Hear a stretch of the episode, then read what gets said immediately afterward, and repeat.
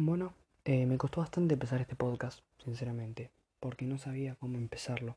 Eh, un podcast hablando sobre un juego famosísimo. ¿Qué más queda por decir de ese juego? Más que contar una historia con la que supongo que muchos se van a sentir identificados.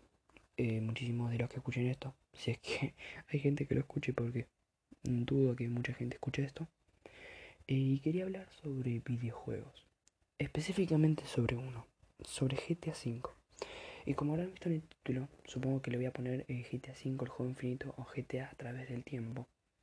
Voy a dar una breve opinión y mis breves experiencias en todos los GTA que probé.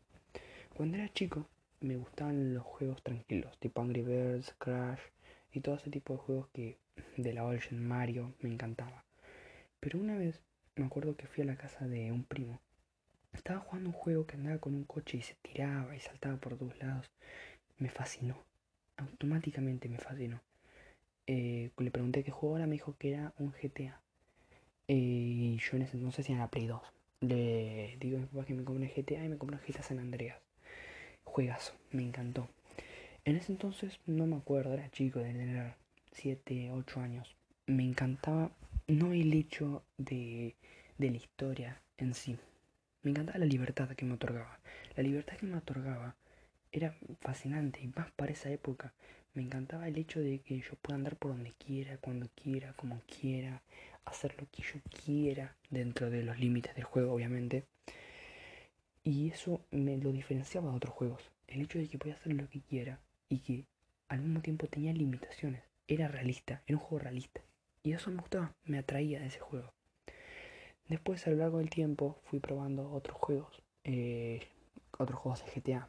Eh, Vice City, GTA 4, muy por encima lo probé, no lo probé mucho. Y el GTA 3. Probé esos juegos y me, encantan todos. Me gustan mucho, excepto el GTA 3 no me gustó tanto. Pero después me gustan todos los juegos GTA. Las mecánicas, el GTA 4 fue un boom. Las animaciones que traía fueron increíbles. Y cuando todos pensaban que el GTA 4 había sido un boom, salió el GTA 5. Graficazos, una banda de autos, ambientes muy vivos, animaciones, no sé si mejores, pero distintas. Era increíble, me encantaba. Em, la libertad que me propuso el GTA V iba más allá. Cuando yo lo tuve ya más de grande en la Xbox 360, si no me equivoco, me la pasaba muy bien, me encantaba. La pasaba también que podía estar horas andando en autos y, y andando por montañas y tirándome de las montañas. Horas podía estar, horas. Me encantaba, me fascinaba hacer eso. Y hasta que llegó el momento en el que yo en la Xbox la tenía chipeada, o sea, nada, la tenía normal como para poder jugar online. O sea que no podía jugar online, pero cuando tuve la Play 4 tuve la, la oportunidad de poder probarlo online con amigos y me encantaba. Pero no era lo que me esperaba. Yo me esperaba salir, agarrar un auto y disparar con mis amigos, esas cosas. O el modo historia, jugarlo todo el tiempo así con graficazos en Play 4. Terminé jugando carreras y modos de juego con mis amigos que también lo disfruto. Lo disfruto, disfruto lo mismo que disfrutarías jugando y saliendo a robar con mis amigos eh, ahí por la ciudad. Disfruto mucho eso. Pero todo lo bueno tiene algo malo. Y es que GTA V, si bien es un juegazo, tiene limitaciones. Como el hecho de vivir en Argentina y que me bloqueen el casino o el hecho de que se lague cuando hay muchas personas en una sesión, esas son cosas que a mí no me gustan. Eh, pero vamos a hablar de lo bueno. GTA V fue una innovación y GTA V Online fue una innovación. Nadie se esperaba que algo así pudiera suceder. Jugar con tus amigos, hacer todas esas cosas que hacías vos solo, pero con amigos, se veía increíble, de otro mundo. Pero con el tiempo, la única manera de mantener un juego era contenido. Y GTA V lo hizo perfecto. Hasta el día de hoy sigue destacando. Y hoy, hoy en día, este año tuvo su pico de jugadores máximo. O sea, GTA V llegó, GTA V Online obviamente, llegó a su pico de jugadores máximo. O sea, y lo superó. Este año, o sea, eso es mucho. Estar hablando de que tiene más jugadores de cuando apenas salió. Que era donde había más hype. Es algo increíble. Es algo que demuestra que Rockstar está haciendo las cosas bien. Eh, el GTA V online, en este caso, también tiene un punto malo y es el hecho de que se están quedando sin contenido que meter.